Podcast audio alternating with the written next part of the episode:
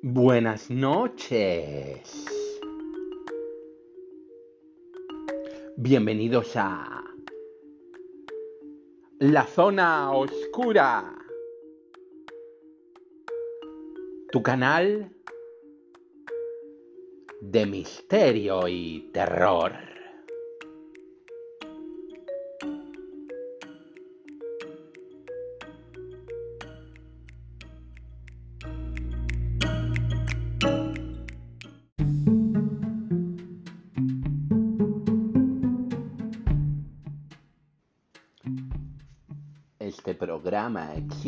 Gracias a ti para poder seguir contando la verdad, la verdad más oscura de nuestra realidad. Te pedimos que te suscribas a nuestro canal, que nos apoyes dando un buen me gusta a nuestro canal. Nos ayudas indeciblemente. Es la zona oscura del misterio y terror. Estamos en Spotify y en iVoox. Suscríbete y dale un buen me gusta. También nos puedes encontrar en redes sociales. Estamos en Facebook. Estamos en Instagram. Y estamos en Apple Podcast. Recuerda, si te gusta, suscríbete y dale un buen me gusta a este programa. Te lo agradecemos desde la oscuridad.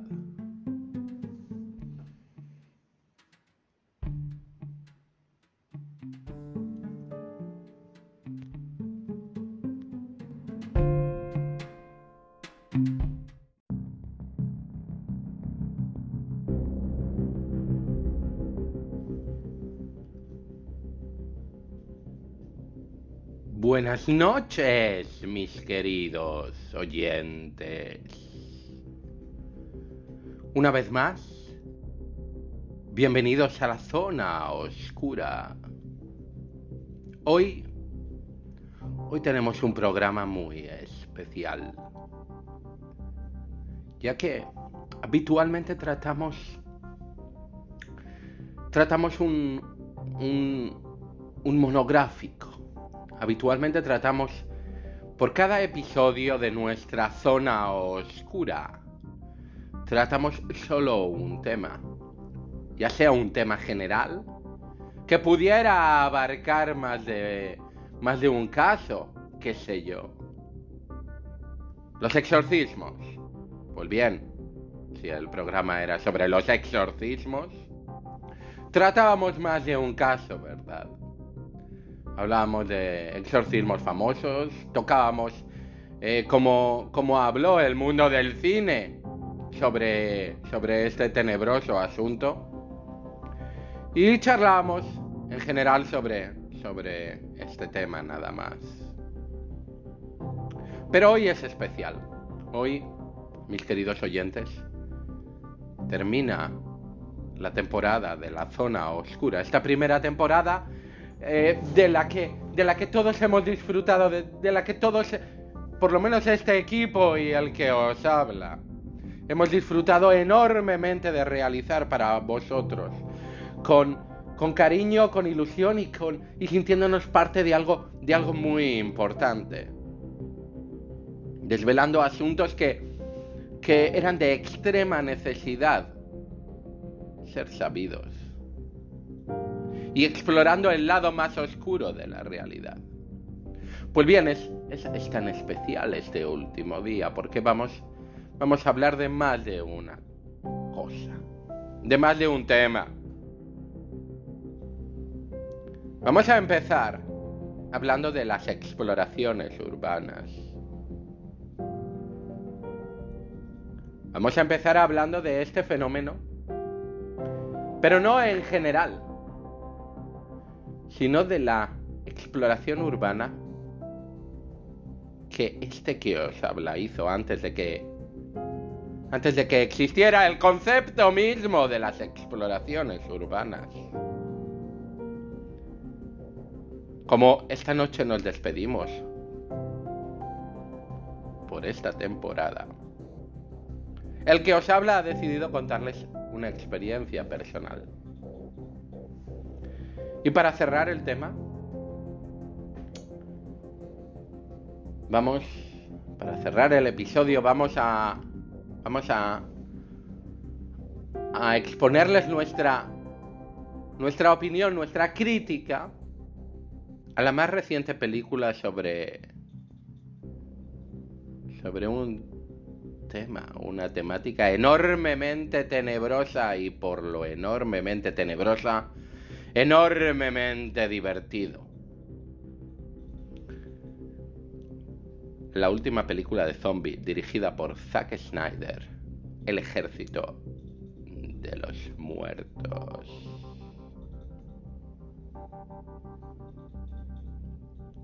Se atreven.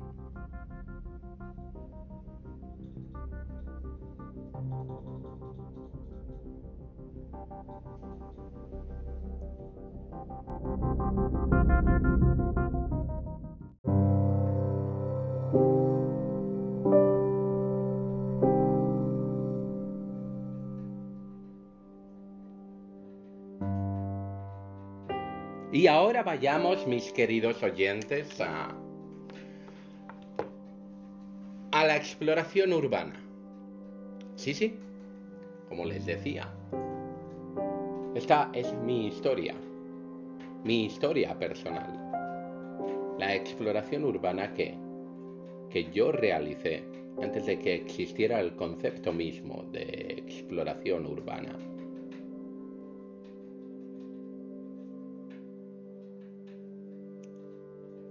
Corría el año 1999. Un servidor, el que viste y calza,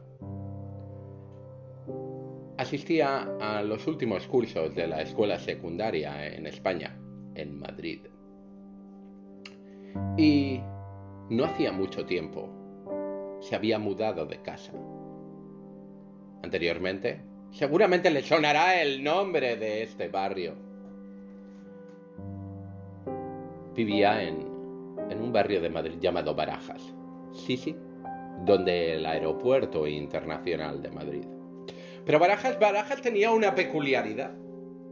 Barajas, Barajas era un pueblo.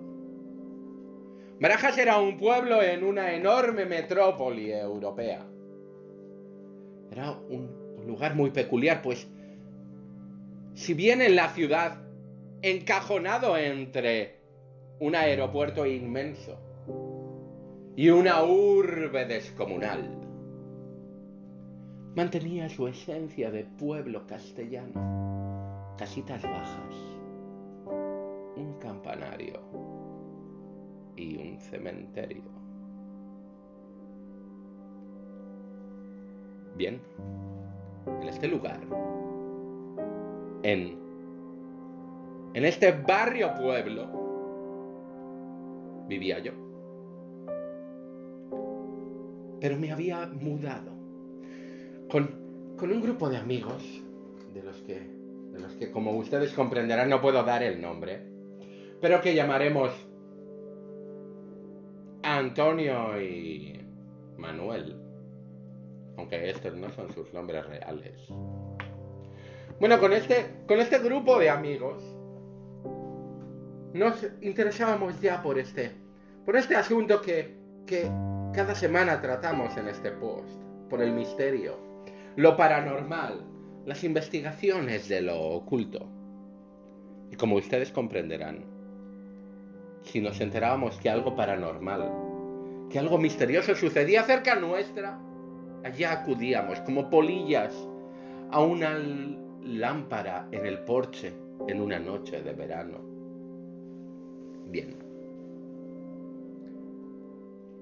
Pronto llegó a mí. Llegó a mí sería, sería falso. Pronto recordé un saber popular de aquel barrio pueblo del que les hablaba. Un conocimiento que, que, que, todos, que todos compartíamos en aquel lugar. Y que con el paso de la infancia a la adolescencia yo había olvidado. Se trataba de que había un pueblo. El, pueblo se llamaba el Camino Viejo de Hortaleza. Puesto que unía este barrio, Barajas, con otro barrio madrileño llamado Hortaleza. Con el crecer de la urbe, la conglomeración urbana había absorbido ambos barrios, haciendo que casi se tocaran, por lo que era mucho más práctico ir por algún otro lugar. Y ese, y ese camino viejo de Hortaleza había quedado prácticamente en desuso.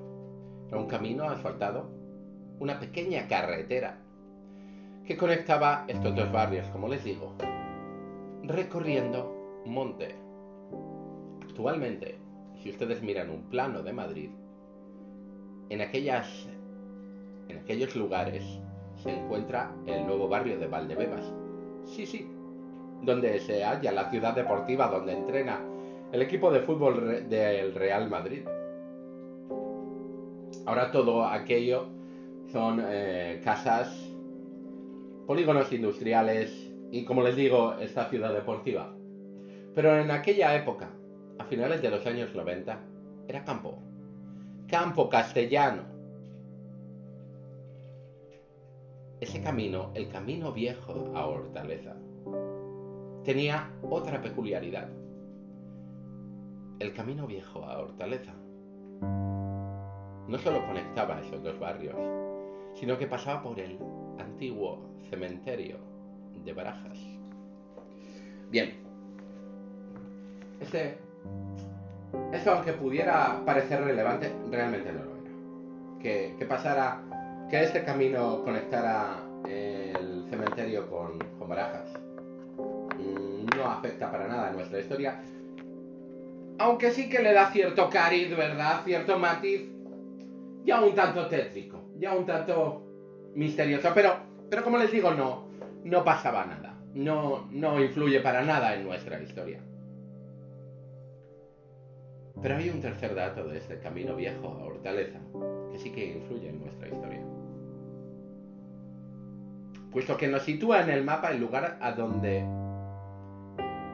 un servidor y su grupo de amigos se dirigieron a hacer una exploración urbana. Bien, un chico, un hijo de la Benemérita, un hijo del cuerpo de la Guardia Civil, acompañado de su hijo, de su hijo, disculpen, de su amigo, de su mejor amigo, también hijo del cuerpo, algunos años antes, un lustro, alrededor de cinco años con anterioridad, recorrieron aquel camino aprovechando lo solitario de él. Y por motivos que no que no vienen demasiado al caso, aunque resumiendo podríamos decir que asuntos de de dinero y de, de drogas. Pues bien, un chico disparó al otro chico, matándole y ocultando su cuerpo en aquel camino, en una de las casas de aquel camino que ya en aquel entonces se hallaba abandonada. Esta casa con el tiempo sería popularmente conocida en el barrio como la Casa Casper.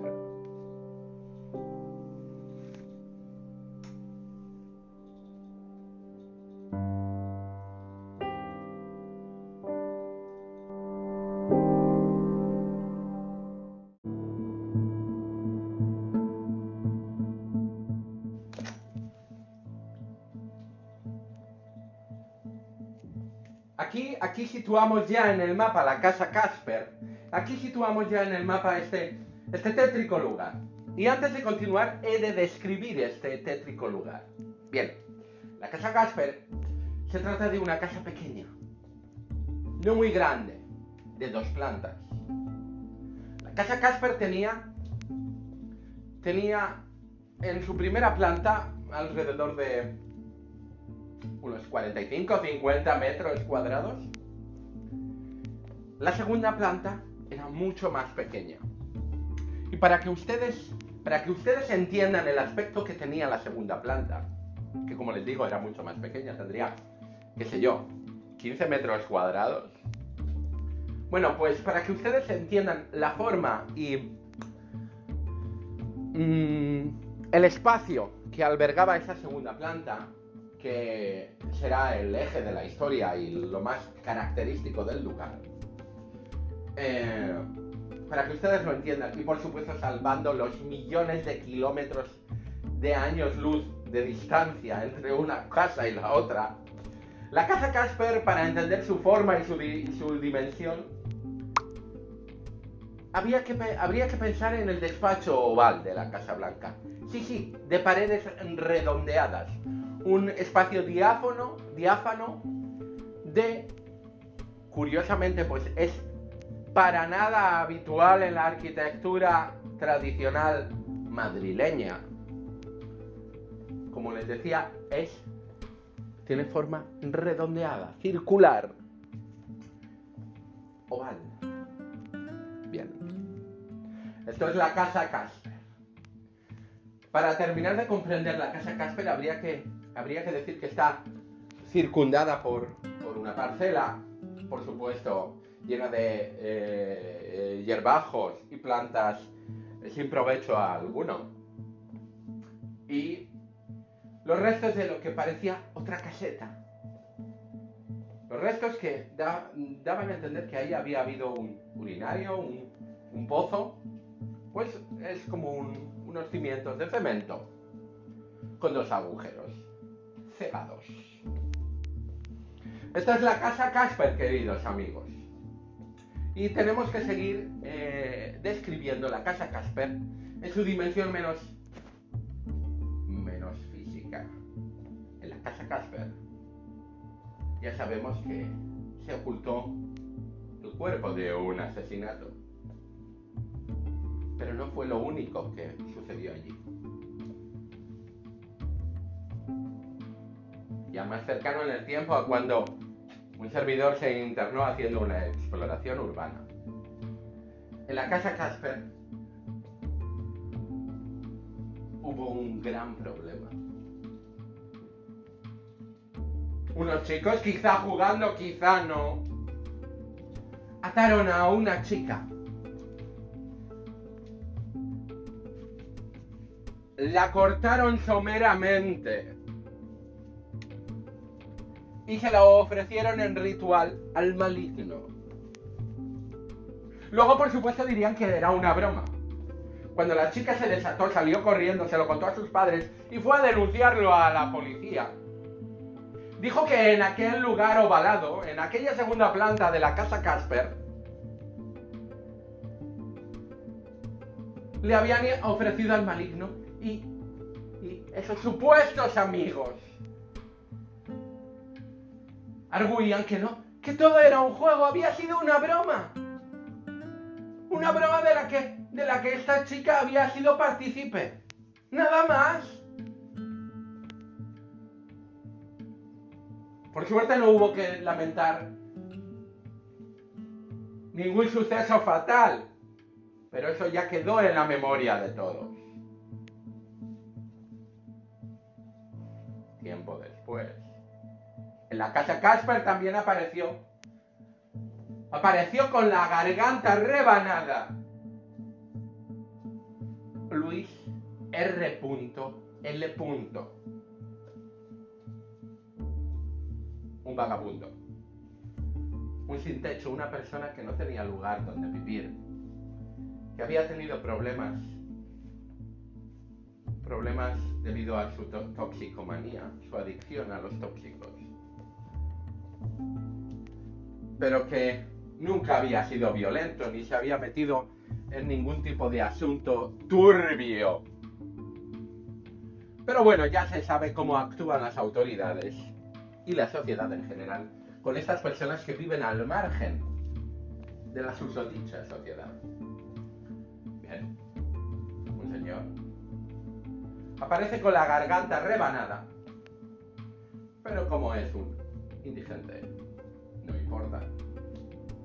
¿Qué más da? Carpetazo y a otra cosa.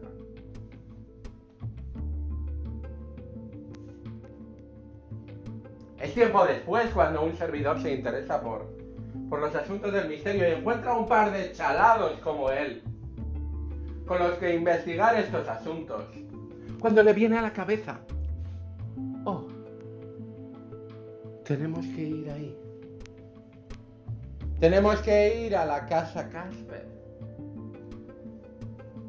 Si queremos grabar psicofonías, si queremos, si queremos ponernos en contacto con lo paranormal,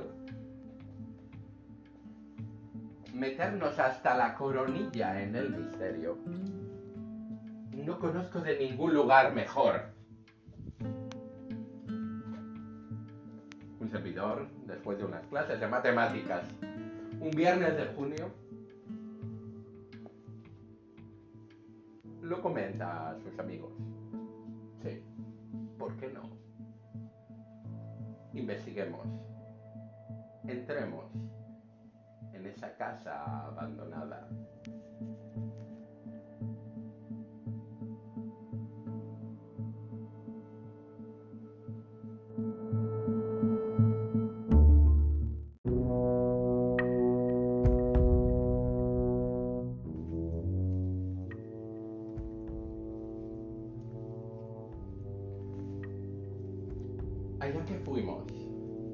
Junio de 1999 en el que orientamos nuestros pasos hacia aquel lugar maldito. No parecía un día de junio. Si alguien quiere vivir en sus carnes una película de terror, no se me ocurre mejor atmósfera. El día estaba nublado, la lluvia en ciernes y estar en la calle era ciertamente desapacible. Nos bajamos del autobús 105 y dirigimos nuestros pasos hacia aquel lugar.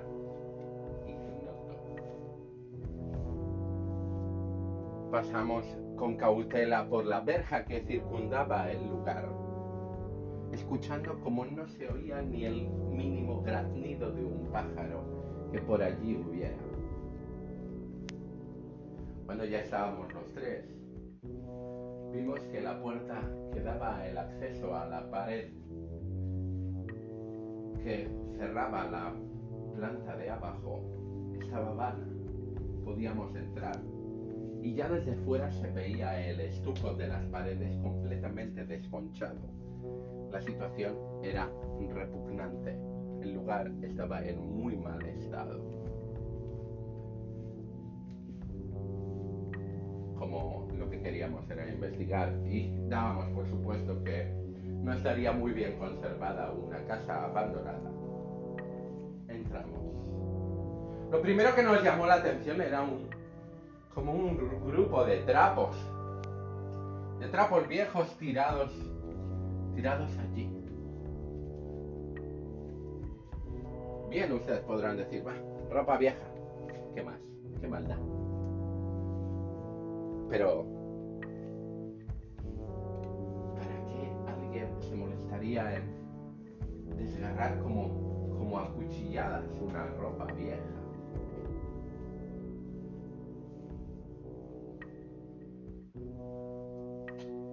Subimos, por supuesto que subimos.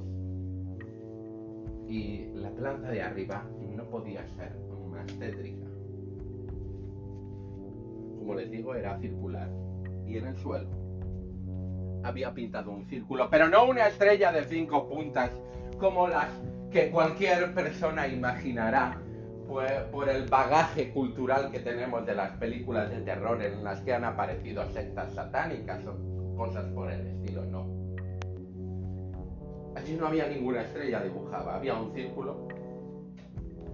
Había un círculo con inscripciones en letras que no parecían desde luego, ni, en broma latinas.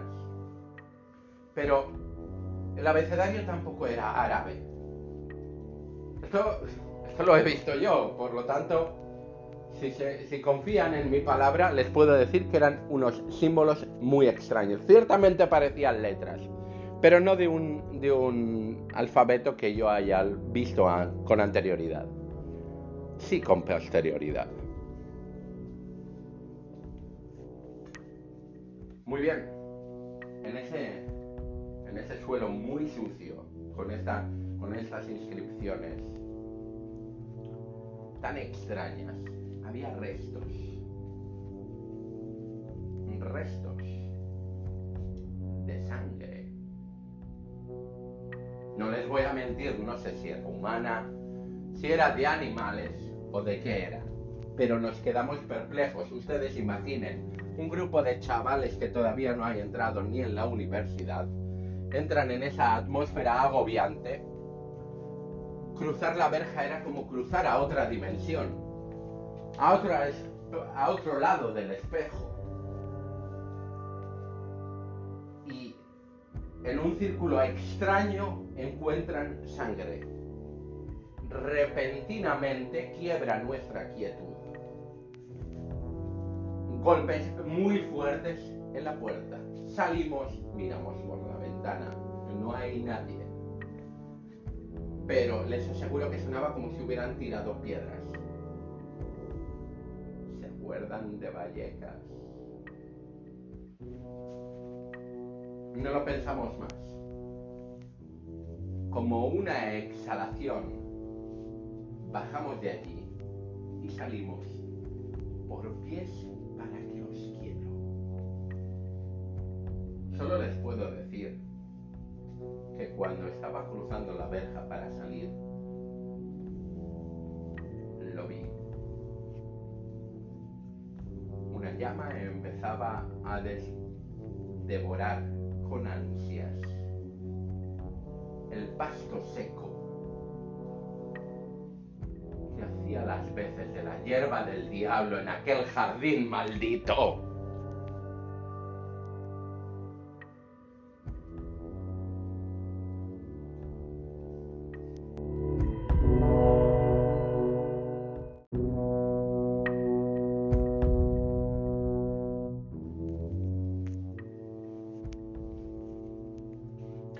De decirles que aquella casa ya no existe.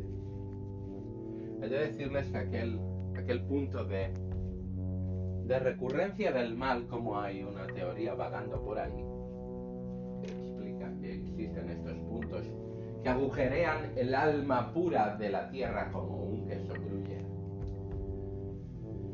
Pues bien, que este punto ha desaparecido.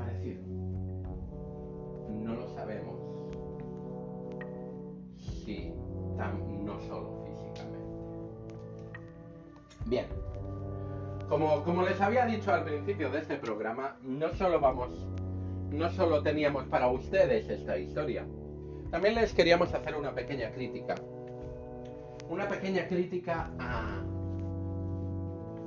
al ejército de los muertos de Zack Snyder. Bien. Ha causado gran revuelo en la comunidad mm, del misterio. En los fans de las películas de terror. El estreno en Netflix de esta película de este popular director. Muchas personas, sobre todo los que nos denominamos fanáticos del género zombie, la esperábamos con ansia, pues su anterior eh, su anterior obra relacionada con este género, me refiero a la anterior película de Zack Snyder que trataba la temática zombie, es, en mi opinión y en la de mucha gente, una de las mejores películas eh, de zombies de toda la historia. Una película que podríamos eh, inculcar, que podríamos introducir en el, top 3, en el, en, el, en el podio de las películas de zombies, junto con las con la insuperable del maestro Romero, La Noche de los Muertos Vivientes, y con alguna de sus secuelas. Es el Amanecer de los Muertos. Se puso el listón quizá tan alto. Y sabiendo los trabajos que ha, que ha realizado este, este director, muchas personas esperaban no se sabe muy bien qué. Y, y muchas personas quedaron decepcionadas, muchas personas se quejaban en redes, muchas personas exponían para que todo el mundo pudiera leerlo y sentirlo su odio contra esta cinta. Zack Snyder nos debe algo. Estoy leyendo aquí algunas de ellas. Otro bluff de Zack Snyder. Bueno, un servidor no, no dirá que es la obra cumbre del género de terror de toda la historia de la humanidad. Pero la película no está mal. Recordemos que estábamos moviéndonos en el género de películas de zombies. Ninguna de ellas alcanza la, la excelsa categoría de obras maestras de la cinematografía. Y si ustedes piensan que alguna de ellas sí, mm, yo no soy quien para juzgarles, pero háganselo mirar. Vean la película. Vean la película que ustedes designan como obra de arte y compárenla con, con las que sí se consideran como auténticas obras maestras del cine. Pues bien, esta película de Zack Snyder nunca pretende ser algo así. Es una película muy divertida, muy entretenida. Mm, digamos que se aparta un poquito del survival horror, del, del, típico... Eh, de la típica historia de, tenemos que sobrevivir escapando de los zombies em, durante, durante un apocalipsis de muertos vivientes. No, no, esto no es así, no les voy a hacer eh, ningún destripe, no voy a desentrañarles la historia, pero, pero se aparta de esto tiene el gore necesario para, para cualquier película de zombies que se precie. No se recrea tampoco las tripas, pero no las rehuye. En ningún momento eh, la cámara se aparta para que dejemos de ver cómo, cómo muerden la yugular de alguien o cualquiera de cualquiera de las sanguinolencias que a los que amamos este tipo de cine nos encanta ver explícitamente en pantalla. No, esto no pasa. Lo vemos, siempre que es necesario, lo vemos. En mi opinión, flojea un poquito, un poco, nada más. En la profundidad en la que los personajes están tratados. Hablamos de estereotipos, ni más ni menos estereotipos muy estereotipados, valga la redundancia. Son personajes de plástico, de cartón piedra, que no tienen ninguna profundidad. Le intentan dar un cierto valor con a los principales eh, a los personajes principales con la relación tensa entre padre e hija pero pero poco se consigue también tenemos que tener en cuenta quién es el actor principal de Bautista que no sé si ustedes recordarán que, principalmente este señor no se dedica a actuar, bueno, ahora sí, pero él debe su popularidad a luchar, a la lucha libre. Entonces, sus dotes no, no, van, no van mucho más allá de cambiar la mueca de la boca. Pero bueno, teniendo en cuenta todo esto, mm, el hombre hace lo que puede, los guionistas saben que están, qué están haciendo, saben que estamos hablando de una película de zombies y le da cierto toque original a, la historia eh, para hallarse en, este género tan, por otro lado, tan trillado a estas alturas. Es un poquito original. Mm, cuando ustedes la vean ya, ya, ya se acordarán de lo que estoy diciendo, pero como les digo, no es la típica historia muy interesante también una cierta un cierto girito que hay en, en los propios zombies.